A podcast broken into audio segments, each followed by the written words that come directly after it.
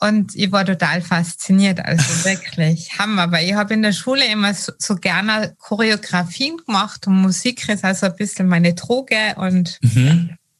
Hallo und herzlich willkommen zum heutigen Podcast. Heute habe ich die Ehre, Hekim bei mir im Interview zu haben. Hallo, ich freue mich, dass du hier bist. Ja, ich äh, freue mich auch, dass es äh, so spontan äh, geklappt hat, ja.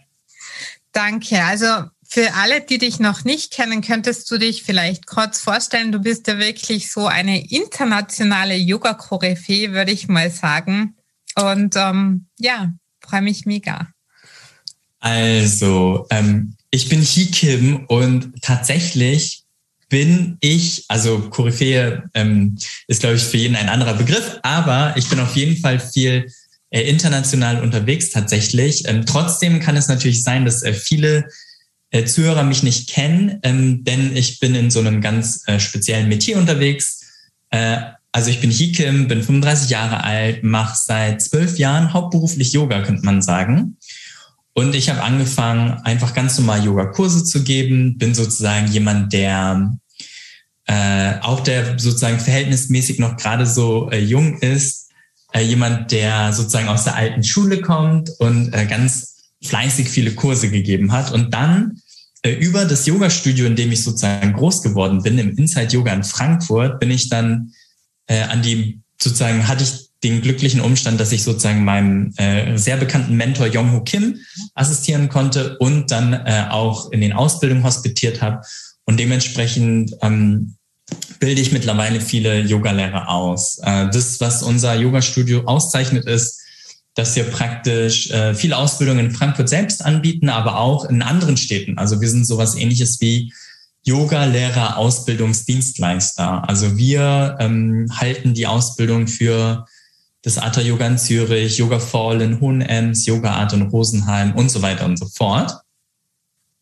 Äh, weshalb ich sozusagen an viel Erfahrung gekommen bin und ähm, das gepaart dann natürlich mit den Erkenntnissen, die man äh, über die Jahre sammelt, ähm, haben dann dazu geführt, dass ich, glaube ich, ähm, ja mittlerweile ein Yogalehrer bin, der viel Erfahrung in, in, in bestimmten Themen äh, gesucht hat. Ähm, für alle sozusagen Zuhörer, die mich einfach so persönlich vielleicht zuordnen wollen, ähm, ich bin Hamburger Jung, ich komme äh, aus dem Norden, äh, deswegen könnte ich auch so mit ganz nordischem Akzent sch schnacken. Und äh, ich bin jemand, der mh, hm, keine Rampensau ist, würde ich sagen der jemand, der so ein bisschen nerdy ist. Also ich bin so mit Computer-LAN-Partys aufgewachsen. Vielleicht ist es für einige so ein Begriff. Ich bin einfach so ein kleiner Nerd gewesen. Und ich bin ähm, recht logisch und aber auch äh, kreativ, würden jetzt auch viele sagen. Und ähm, was ich ganz oft meinen Workshop-Teilnehmern sage und auch sozusagen Teacher Trainees ist, äh, dass ich sehr yin-energetisch bin. Also ich bin als Yogalehrer eher weiblich energetisch. Äh, Jasmin, du hast ja bei meinem Kurs mitgemacht. Ja. Ich, ich bin mir sicher, du hast gesehen, dass ich die ganze Zeit alle Teilnehmer beobachtet habe, um zu ja. schauen, okay, wie, wie wird jetzt gerade diese Stunde wahrgenommen? Ähm, ich denke, die Sachen, die Sachen zeichnen mich aus so ein bisschen nerdy. Viele würden mich als humorvoll und kreativ bezeichnen und dann auch ähm, ja als Yin energetisch und nicht so ich bin nicht so, so, so ein Baumarktmann, sondern ich bin eher so, ich bin eher so ein moderner Typ, der am liebsten in Elternzeit dann später auch gehen will. Ja, ich habe die als total ähm, emotional und einfühlsam wahrgenommen und es hat mir richtig gut getan und ich habe gesehen den anderen Teilnehmern und ihnen auch. Also ich war total fasziniert und hin und weg. Ich war ja, ich habe dir ja schon mal gesagt, dass ja Flow eigentlich ja nicht so mein Ding ist, obwohl ich muss zugeben, bei dir, das war einfach der Hammer, wo ich mir wirklich gedacht habe, da würde ich gerne eine Ausbildung machen bei dir und eben auch, ich war vor zwei, drei Jahren in Linz bei der Christy Christensen und die macht ja auch mit euch. Ja, ja, ja. Und die war auch so der Hammer. Also eurer Inside Flow, das, das gefällt mir wirklich gut. Einfach diese Kombination mit Musik und Yoga. Und es ist dann doch irgendwie Yoga und nicht zu sehr so aus dem Tänzerischen, was es ja auch oft gibt. Ja, aber das ist einfach doch ja, also pure Freude. Ja, ich denke, ähm, Christy Christensen ist eine Yogalehrerin, die auch so wie sozusagen die Ausbilder bei uns, wir achten sehr darauf, dass wir sozusagen auf die Energie des Raumes halt achten. Und ich glaube, wenn das jemand kann, dann ist, die, ist es Christy Christensen. Das ist jemand, die selbst ähm, im trockensten, im steifesten Deutschland und Österreich und der Schweiz trotzdem eine Party entfalten kann. Und äh, das zu können, ist eine Qualität für sich. Tut mir leid für die ganzen Nebengeräusche. Ich habe hier ein Katzenbaby. ja. Und ähm, die macht hier gerade ein bisschen Terror und jetzt schmeiße ich sie raus.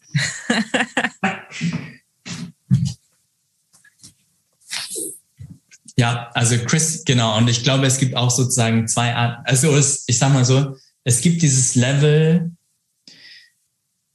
ähm, es gibt irgendwann dieses Level, wo man immer mehr sich darauf konzentriert, okay, wie ist gerade das Energielevel der Gruppe, wie kann ich das hochhalten, wann sollte ich das ein bisschen mehr pushen und wann sollte ich das auch äh, ein bisschen ähm, ja, runterbringen, wann ist es Zeit, sozusagen das Shavasana und die Entspannung einzuleiten, auf jeden Fall.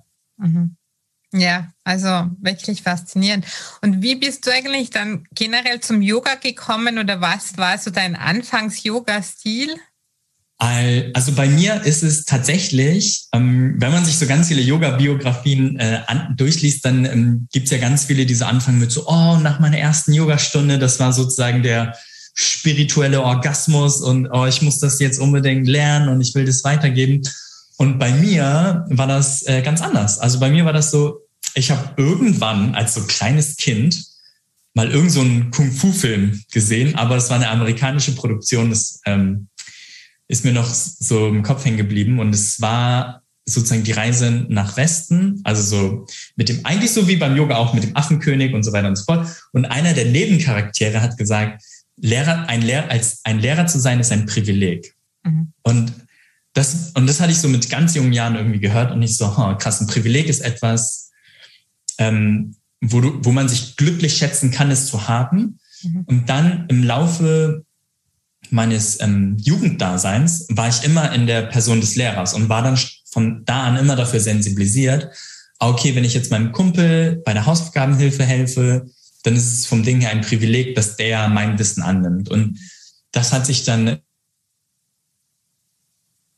und ihn würde man sagen, als Kampfsportler äh, dann die ganze Jugend trainiert habe. Also ich habe dann das Kindertraining gegeben, ich habe das ähm, Erwachsenentraining gegeben, als, äh, als sozusagen jemand, der sein Leben lang in diesem Kampfsportverein äh, in, in Hamburg-Bergdorf äh, verbracht hat bei meinem Meister Raffet Yildirim und Heiko Naninga. Und ähm, genau, und äh, so bin ich dann über diese Lehre praktisch zum Yoga gekommen, weil ich dann irgendwie gewusst habe, ich wollte kein Schullehrer werden, weil deutsche Kinder sind respektlos den äh, Lehrern gegenüber und ich wollte ähm, komplexe Themen vermitteln und ich wollte in die Erwachsenenbildung, also nicht in die Kinderbildung und äh, dass Leute freiwillig zu einem kommen und ich wusste aber nicht, welcher Beruf dazu passen würde und dann habe ich Yongho kennengelernt und er meinte, wenn du irgendwann mal Yogalehrer werden willst, dann äh, ruf mich an. Und das war dann 2008 der Fall. Und dann bin ich 2009 äh, nach Frankfurt gezogen.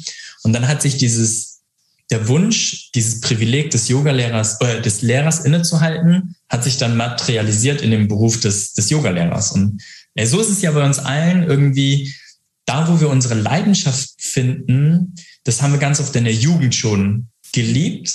Ähm, zum Beispiel, wenn man immer nach einem Haken nach etwas sucht, dann würde ja auch zum Beispiel der Beruf des Anwalts zu einem passen. Ne? Weil man sich immer fragen muss, gibt es da irgendeinen Haken oder, oder die Qualitätskontrolle? Nun, als Kind äh, denkt man aber nie, oh, Quali Qualitätsmanagement, das ist, äh, das ist mein Traumberuf, aber ähm, das letztendlich äh, gibt die, die Jugend, finde ich, ganz oft einen Hinweis auf, auf die sozusagen letzte Leidenschaft im Leben, könnte man vielleicht sagen. Mhm. Ich finde das total interessant, weil ich habe in meiner Jugend auch Karate gemacht weil das meine Mama mhm. auch schon gemacht hat. Und ja, das ist ja irgendwie, war auch schon im Kampfsport. und dann in, während meiner Studienzeit war ich oft im Fitnessstudio und dachte mir mal, irgendwann möchte ich auch gern mal so eine Trainerin sein und hätte mir dann auch nie gedacht, dass ich, dass ich irgendwann Yogalehrerin bin. Das ist ja. lustig, wenn du das so erzählst. ja.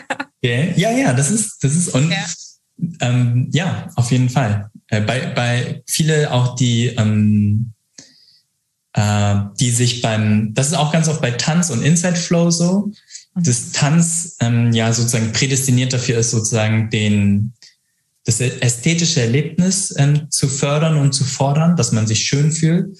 Und diese, diese ähm, ähnliche Komponente ist auch bei Inside Flow da. Und dementsprechend fühlen sich natürlich auch viele ähm, Hobby-Tänzerinnen, die die Modern Dance, Jazz Dance äh, etc. gemacht haben, die fühlen oder auch Ballett, äh, die fühlen sich dann auch ähm, dann, die finden sich dann auch im Inside Flow wieder. Ne? Und diejenigen, die äh, ganz ganz genau sind und ähm, ganz akribisch sind, die fühlen sich dann ganz oft in so Anatomiefortbildung halt wieder. Ne? Ja. Hat alles seine Daseinsberechtigung. Mhm.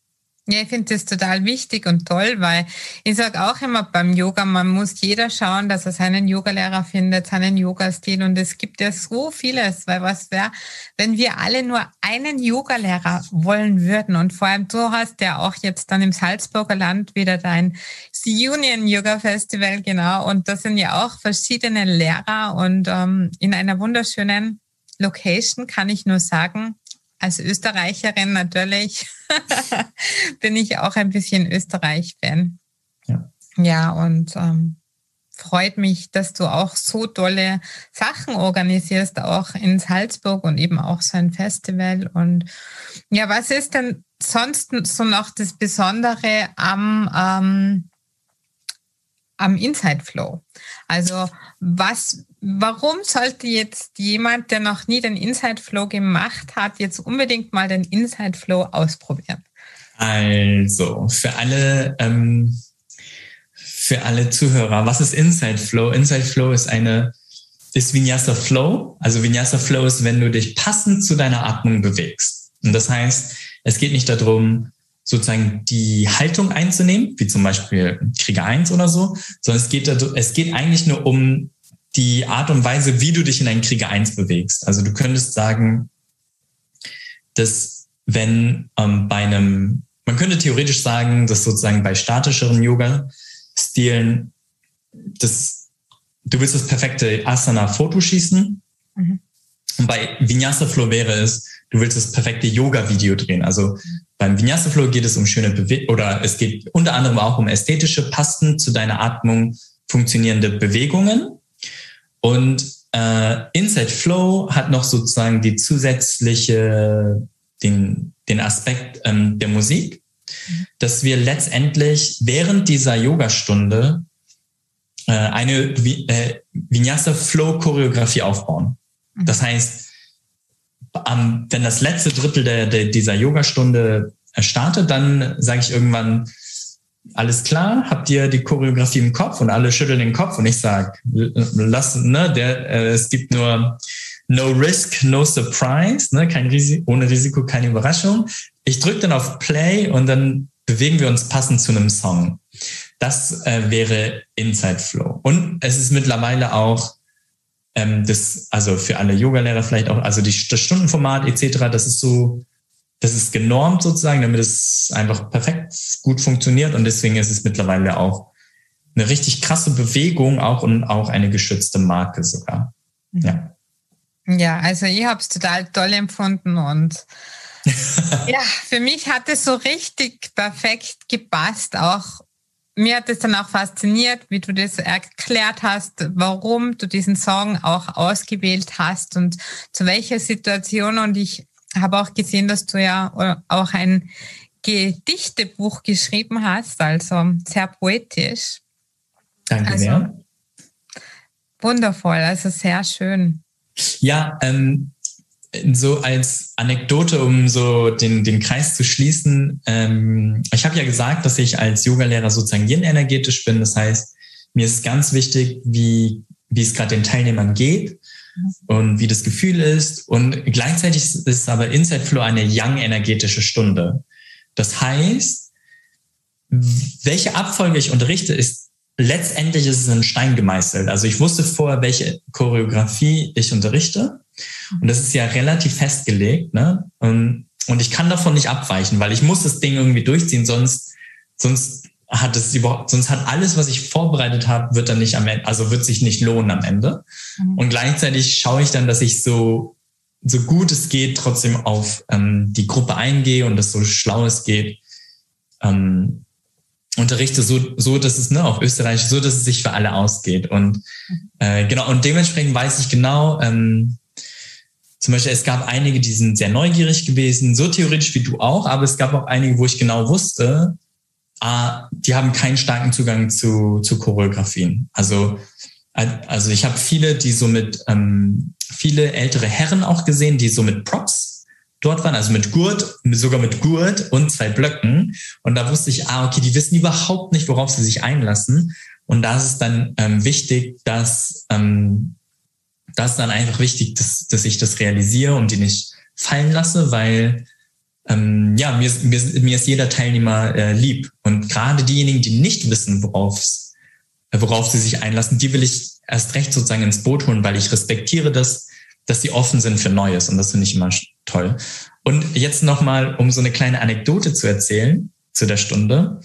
Es gab einen Moment in, in äh, dieser letzten, vorletzten Stunde an, an den Kufsteiner Yoga-Tagen, wo ich praktisch die Choreografie unterrichtet habe und ich habe keine Musik äh, laufen lassen. Und dann habe ich mit einer gewissen Kadenz und mit einem gewissen Rhythmus gesprochen, um so ein Beat, sage ich jetzt mal, zu simulieren. Ich weiß nicht, ob du dich, äh, Jasmin, erinnern kannst, aber ich habe dann so unterrichtet, so komm in einen Berg hoch, atme ein, zwei, drei, Vorbeuge, atme aus, sechs, gerade Rücken, atme ein. Also ich habe mit einem gewissen Rhythmus unterrichtet und die Musik da lief keine Musik, dann hat sich eine gemeldet. Ja.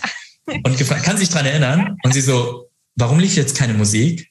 Und ich habe, ohne mit der Wimper zu zucken, wie aus der, wie sagt man, aus der Hüfte geschossen, habe ich geantwortet und sofort geantwortet, Musik läuft, wenn dir das Gefühl einer Yogastunde wenn du das, wenn, wenn du das Gefühl einer Yogastunde auch hervorheben willst, wenn es um reinen Wissenstransfer geht, dann kannst du auch gerne die Musik auslassen. Es ging mir jetzt um reinen Wissenstransfer. Und ich habe das so trocken und direkt und schnell äh, beantwortet, ihre Frage, dass sie gar nicht wusste, ob ich sie gerade veräpple oder nicht. Also das war irgendwie so schnell. Und es war aber, äh, letztendlich war das todernst gemeint, weil ich viel über meinen Yoga-Unterricht nachdenke letztendlich. Und ich weiß genau, was ich tun muss, damit es irgendwie funktioniert.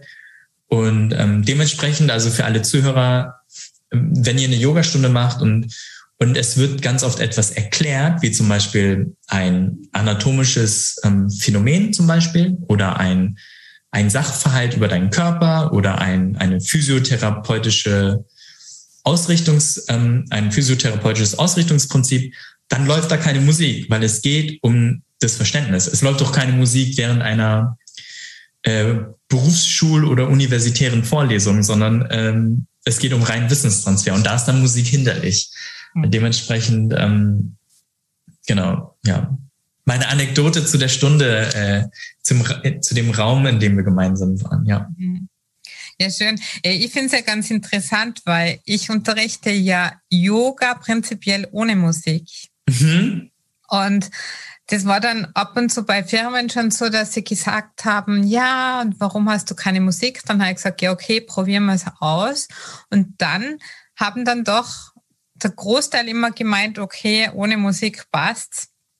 Aber ich unterrichte natürlich ein anderes Yoga, ich unterrichte ja Hatha Yoga nach Shivanata. Ja.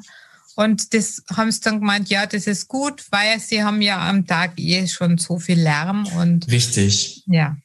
Genau. Also ich denke, äh, für jeden, also ich denke zum einen, Kontext ist immer ganz wichtig. Ne? Und gerade wenn du so spezielle Gruppen unterrichtest, wie zum Beispiel Firmengruppen, dann ist, ist der Kontext natürlich noch spezieller. Ist es am Arbeitsort? Ist es nicht da?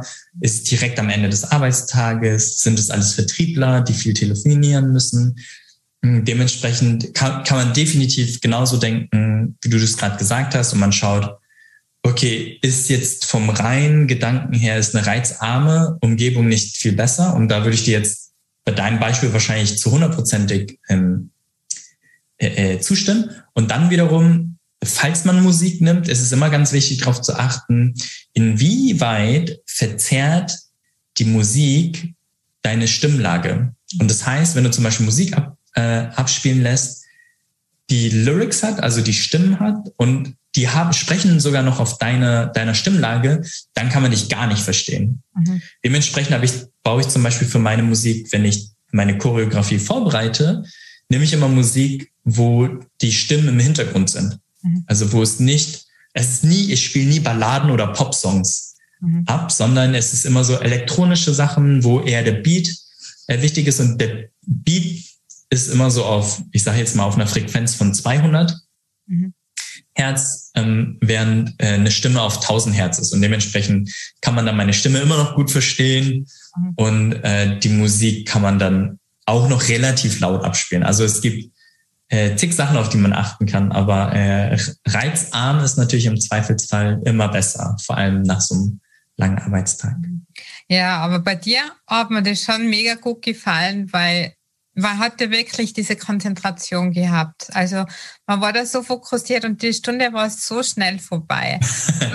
ja, und zum Schluss wollte man ja dann immer mehr und mehr mit Musik und dachte sich, ach, so schade. Und jetzt ist es wieder vorbei und jetzt ist er wieder weg und kommt vielleicht erst nächstes Jahr wieder. genau. Ja. ja. Ja, ich hoffe auf jeden Fall, dass ich öfter nach, nach Kufstein komme. Also die, die, die Organisatoren, ähm, Shout out zu Herbert und Maria, die waren ja auch wirklich, ja. also es hat sich wie eine Familie angefühlt. Ne? Da hatte ich, ich habe Hunger, dann hat der Herbert mir noch extra was gebracht ähm, und ich wollte die Stunde gut unterrichten und war dann sehr stark konzentriert. Und ähm, genau, weil ich nicht wusste, wie meine Gruppe wird im Raum, habe ich mehrere Playlisten vorbereitet, die ich abspielen könnte und dementsprechend gar nicht so viel Zeit etc. Und äh, die waren äh, echt wirklich toll. Und ähm, ja, auch für mich war das das erste Mal, dass ich wieder auf einem Festival unterrichtet habe, auf den Kufsteiner Yoga-Tagen. Und dementsprechend war das auch total äh, aufregend für mich, wo, wo, wo ich generell jemand bin, der sich selten aufregt mittlerweile. Also ich bin selten aufgeregt. Das ist da bin ich, ich war 2019 viel in China am Unterrichten und das hat mich alles abgehärtet, was da für Yoga-Massen an Menschen, also das ist total verrückt. Mhm. Dementsprechend bin ich mittlerweile so ein bisschen abgehärtet. Mhm. Ähm, und aber ich war aufgeregt auf jeden Fall äh, bei, bei den Kufsteiner Yoga-Tagen, ja. ja, schön. Ja, und wenn du jetzt so drei Tipps für Yoga-Liebhaber oder Yogis, Yoginis hast, was wären das? Drei Tipps für Yoga-Liebhaber mhm. kann ich dir auf jeden Fall geben. Und das eine ist, ich würde mm, und wir hatten vor, je nachdem, ich weiß jetzt nicht genau, wann die Podcast-Folge starten wird, aber du, Jasmin, hast mir erzählt, dass du bei den ersten Kufsteiner Yoga-Tagen Flow mitgemacht hast und es ging sich gar nicht aus. Das war ganz arg. Mhm. Und das Ding ist, selbst auf den Kufsteiner Yoga-Tagen, selbst auf Festivals ist das Leistungsgefälle stark.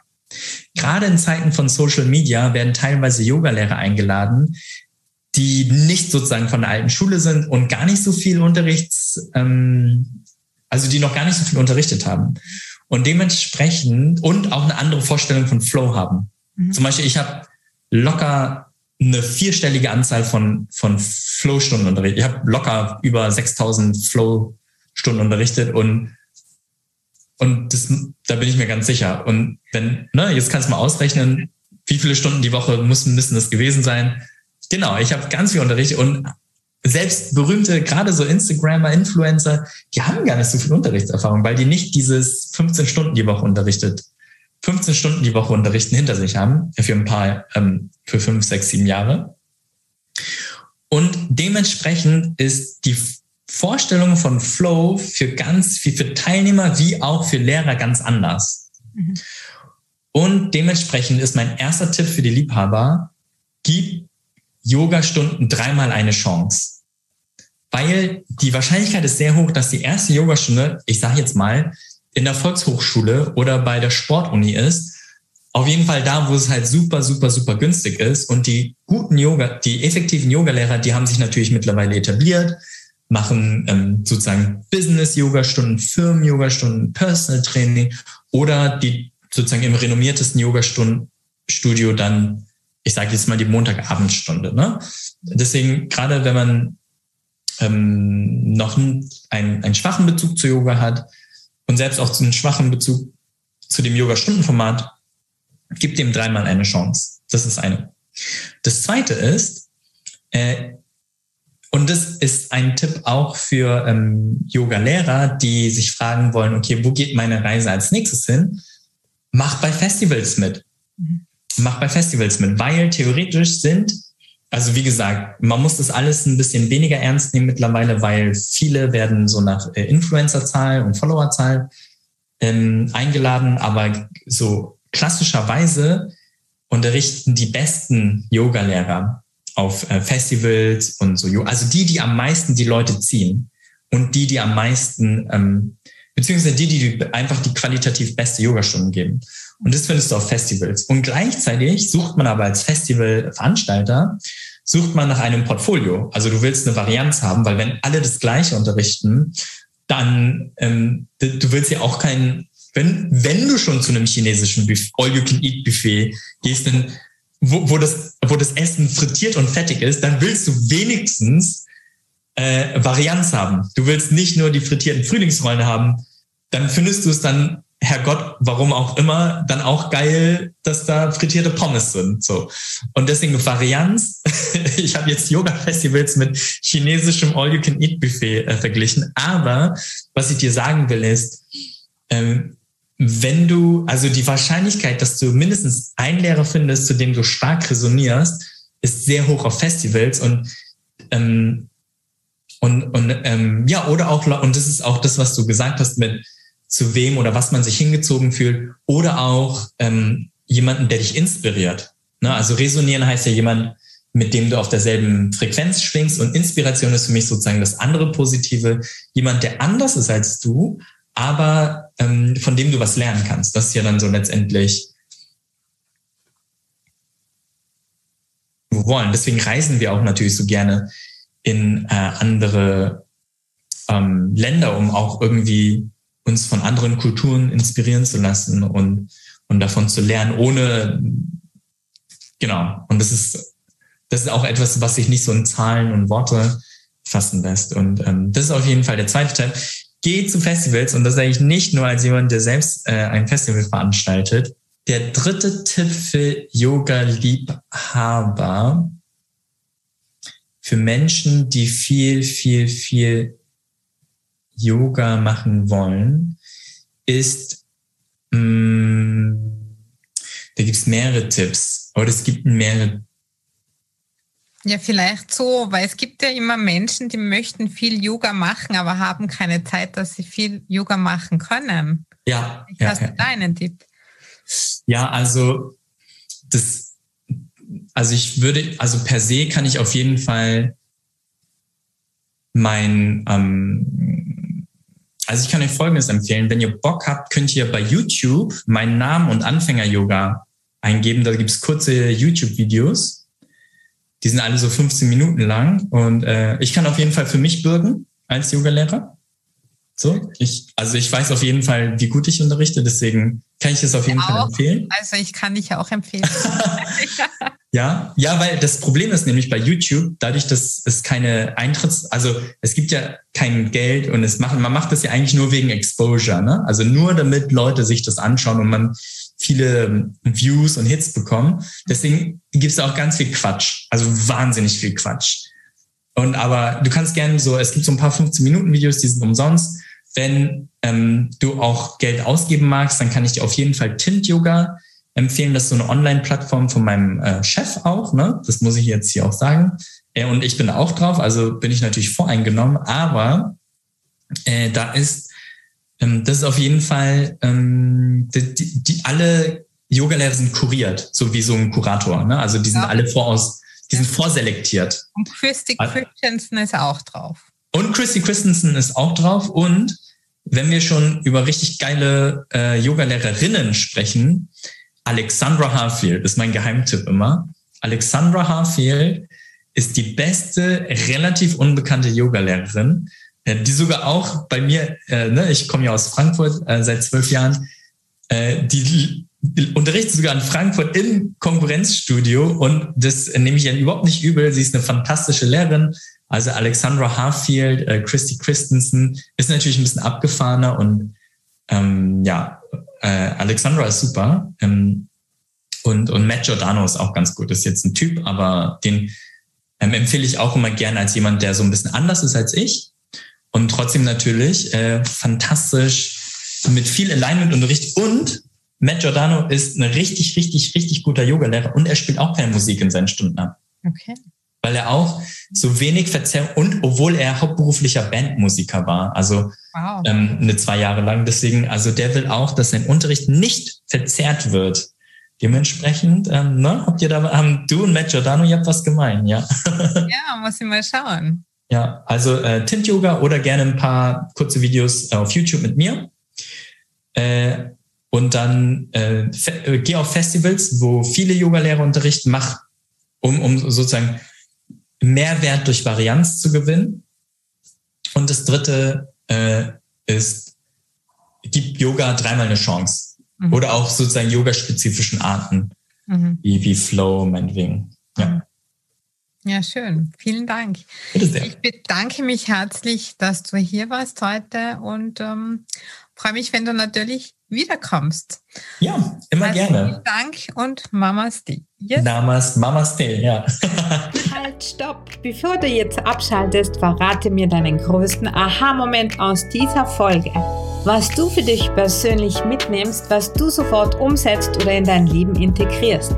Besuche mich auch gerne auf www.mamasti.at und trage dich in den Newsletter ein. Falls du das noch nicht gemacht hast, für regelmäßige Insights, News und Tipps. Bis zum nächsten Mal. Achte auf dich, entspann dich und think positive. Denn du bist die wichtigste Person in deinem Leben. Danke fürs Zuhören und bis zum nächsten Mal. Mamaste, deine Jasmin.